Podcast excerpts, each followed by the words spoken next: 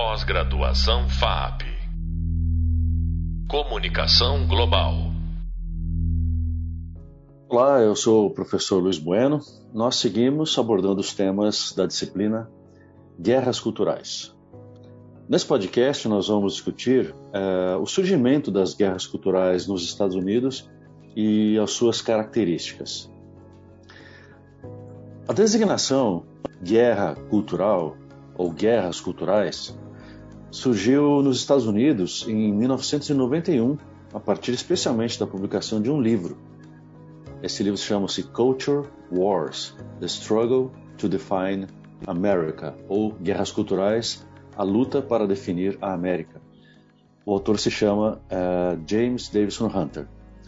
Essa foi uma obra inaugural que uh, estabeleceu essa terminologia, estabeleceu essa ideia de que estaria havendo nos Estados Unidos uma batalha já não mais física, mas uma batalha no campo da cultura, ou seja, das ideias, dos valores, dos comportamentos, da estética, da estrutura social, mesmo de certos comportamentos políticos então, as guerras culturais elas mostrariam uma nova dimensão do uh, embate interno, ou melhor, da maneira de viver dos americanos, que estaria, a partir desse momento, em crise.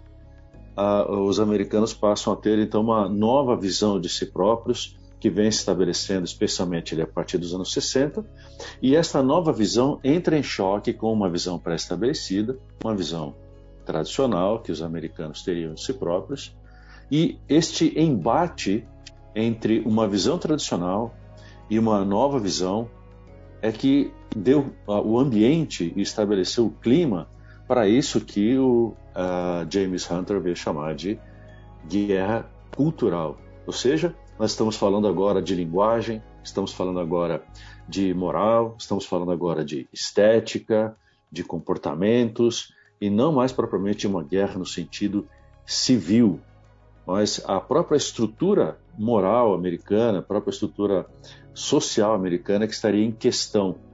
E isto vai provocar consequências que nós vamos acompanhar neste e nos próximos temas, e que mais tarde, inclusive, vão chegar até o Brasil.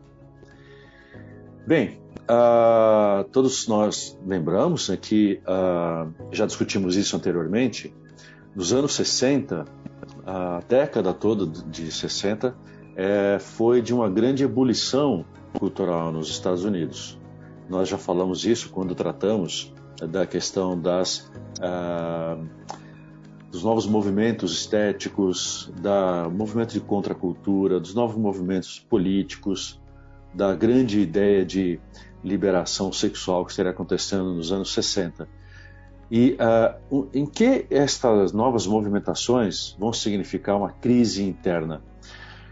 Uh, os Estados Unidos estabeleceram, uh, especialmente após a Segunda Guerra Mundial, que o seu modo de vida estaria consolidado, que ele seria talvez um dos melhores modos de vida que o mundo deveria observar. Uh, aquilo significava uma estrutura da, da, sociedade americana em termos de papéis sociais, em termos de uh, uh, da ética do trabalho, em termos de pensamento político. Então, a ideia americana é que após a Segunda Guerra Mundial, a sociedade americana ela seria um modelo para o resto do mundo.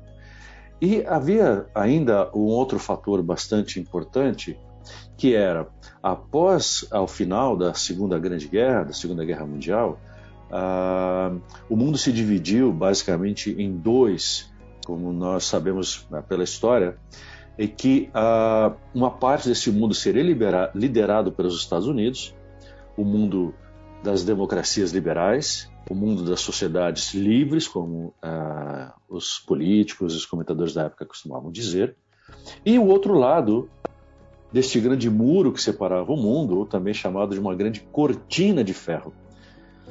Para lá desta cortina, o lado de lá desta cortina, seria dominado por é, é, ditaduras comunistas, por sociedades é, que não teriam nada de democráticas, é, que representariam um, uma ameaça a esse modo de vida ocidental, esse modo de vida baseado nas uh, nos regimes democráticos liberais.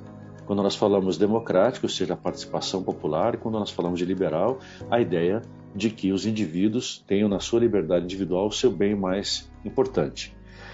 E uh, ainda que esta visão seja uh, caricata, que ela seja exagerada em alguns pontos, de, que, de uh, que os Estados Unidos teriam do mundo para lá da cortina de ferro, é uma visão que se estabeleceu e é uma visão que praticamente moldou a visão que os americanos teriam do mundo pós Segunda Guerra. Então, seria praticamente a cultura e a política e a economia americana fazendo frente e sendo a grande linha de oposição e de contenção do movimento de expansão da, dos regimes totalitários comunistas que estavam para lá da cortina de ferro e que teriam ocupado já, inclusive, uma parte da própria Europa. Uh, então, o medo desta subversão que os regimes comunistas poderiam trazer para o Ocidente, formou nos americanos essa ideia de que a sociedade, a estrutura social americana, que ia desde a estrutura da família até as comunidades, a participação na democracia, até a ideia de nação americana, era o grande baluarte de defesa do mundo livre.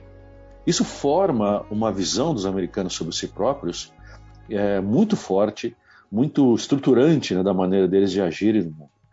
E há que se lembrar ainda que esta visão de um país liberal, de um país democrático, de um regime republicano, estava também ainda apoiada na tradição judaico-cristã que formaria essa, esse outro aspecto né, da cultura americana da, e que comporia a sua autoimagem né, de uma sociedade de valores cristãos. Então, esta matriz cultural é, tinha esses dois grandes pilares: né? um pilar político, na ideia de uma grande sociedade republicana e democrática, e um outro de uma sociedade cujos valores morais estariam, estariam apoiados na grande tradição judaico-cristã que formaria grande parte, inclusive, do mundo ocidental. Mas o que acontece então é que esta visão que os americanos tinham de si próprio, ela, claro, implicaria que uh, esta estrutura social estaria apoiada nessa tradição e esta tradição implicaria em certos comportamentos e certos arranjos nesta sociedade. Esses arranjos significariam que padrões seriam estabelecidos e que seriam os responsáveis por manter esta estrutura social americana. Que padrões seriam esses? Por exemplo, que a, a, toda a sociedade americana seria exatamente cristã, ela seria majoritária e principalmente branca.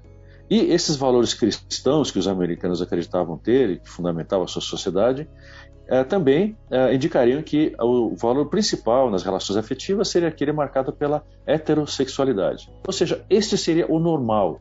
Esta seria a norma da sociedade americana que se coloca como a líder do mundo livre no pós-Segunda Guerra Mundial. Então, essa distribuição dos papéis é, é, é muito clara, era muito clara. Por, por, exemplo, numa estrutura familiar tradicional, os maridos seriam responsáveis pela, por prover as famílias, as mulheres ficariam nos seus lares cuidando da família e do lar. Vejam só que esta imagem é, que os americanos reforçaram, por assim dizer, no, no período pós-Segunda Guerra, uma vez que foram uh, grandes responsáveis pela vitória contra as forças tanto do nazismo quanto pela contenção na expansão dos regimes totalitários comunistas, não é apenas uma uma visão recente que os americanos teriam. Essa visão ela é mais antiga e ela remonta praticamente à fundação dos Estados Unidos. Os chamados pais fundadores, que foram políticos e pensadores que no século XVIII eh, estabeleceram os princípios que regeriam a nova nação emergente, a democracia americana, que participaram inclusive da escrita da Constituição americana, já tinham desde aquela época a ideia de que o nascimento da república e da democracia americanas seriam algo excepcional na história do mundo. Que esta excepcionalidade ou este excepcionalismo na, na Constituição dessa, dessa, desse novo país daria aos Estados Unidos um papel especial na história dali para frente, porque seria, na visão deles, o único país que teria tido a oportunidade de se construir do zero uma nação que teria escolhido desde base, com a participação da sua população, em que regime político deveriam viver, que tipo de constituição regeria a sua vida, portanto, o tipo de leis, de direitos, de deveres, de prática política que constituiria a vida dos americanos, a distribuição da República em termos de estados independentes, por isso que eles chamam Estados Unidos, é? porque é, aquilo, é, os Estados Unidos se, se constituem numa, numa república realmente federativa, né? é uma federação de estados. Isso tudo dá aos americanos a ideia de que eles realmente são uma nação extraordinária.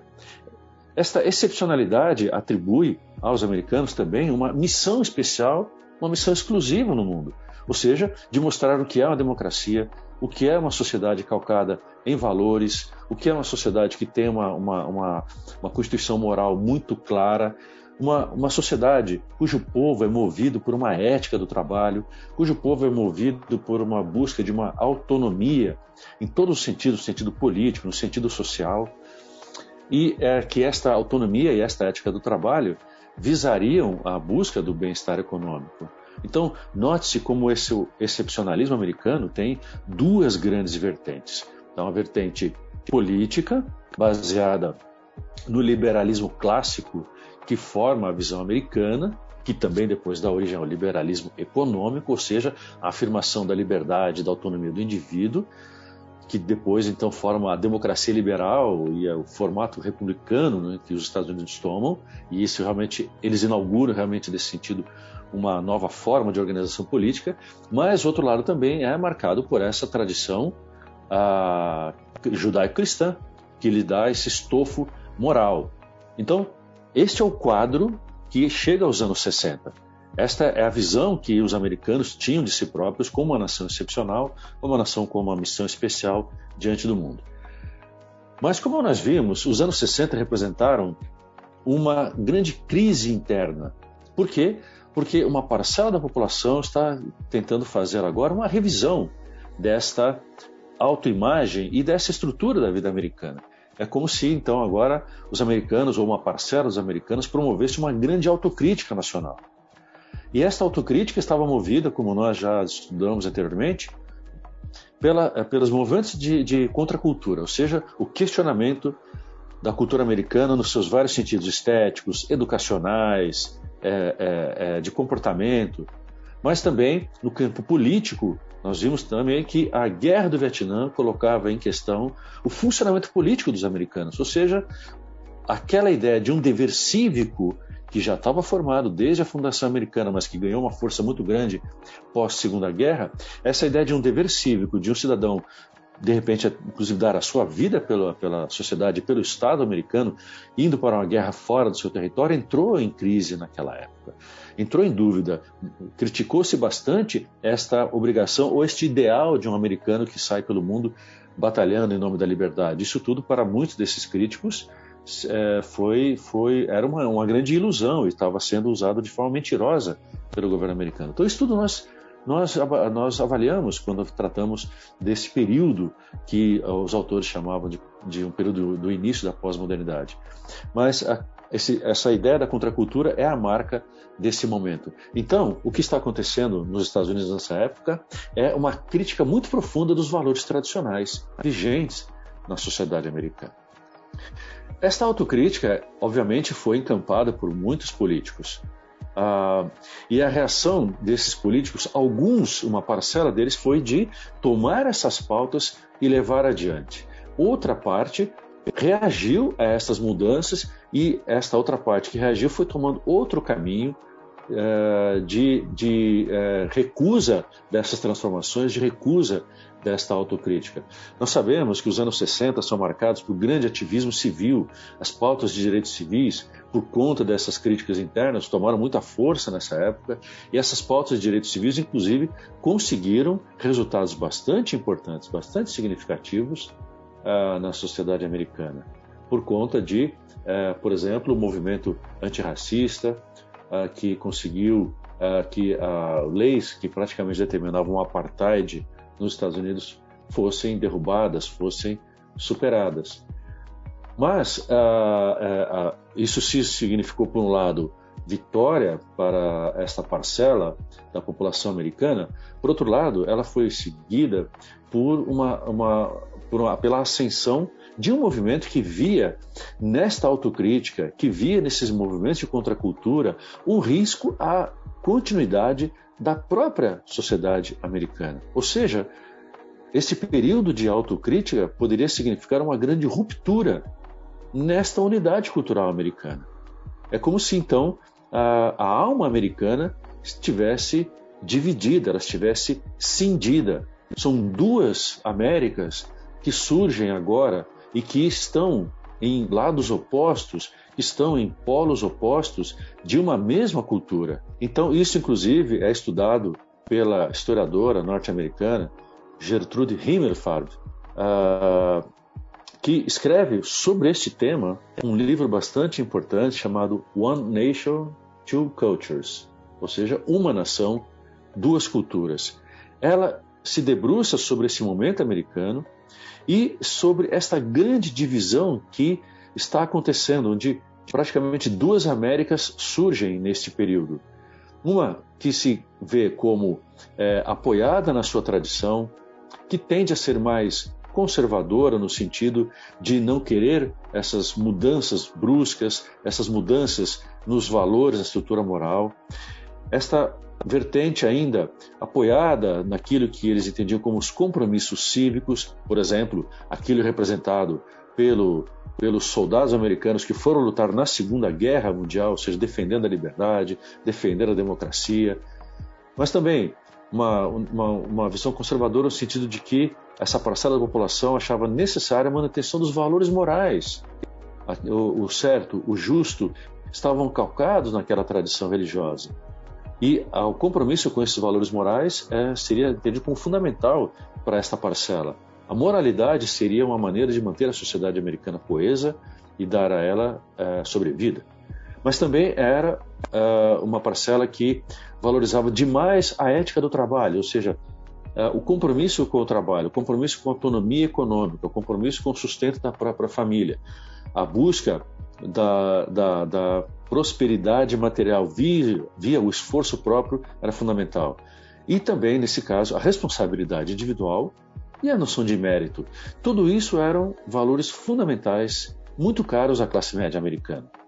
Qual era a outra vertente e qual era a outra nação que estaria surgindo, como descreveu também a historiador Himmelfarb?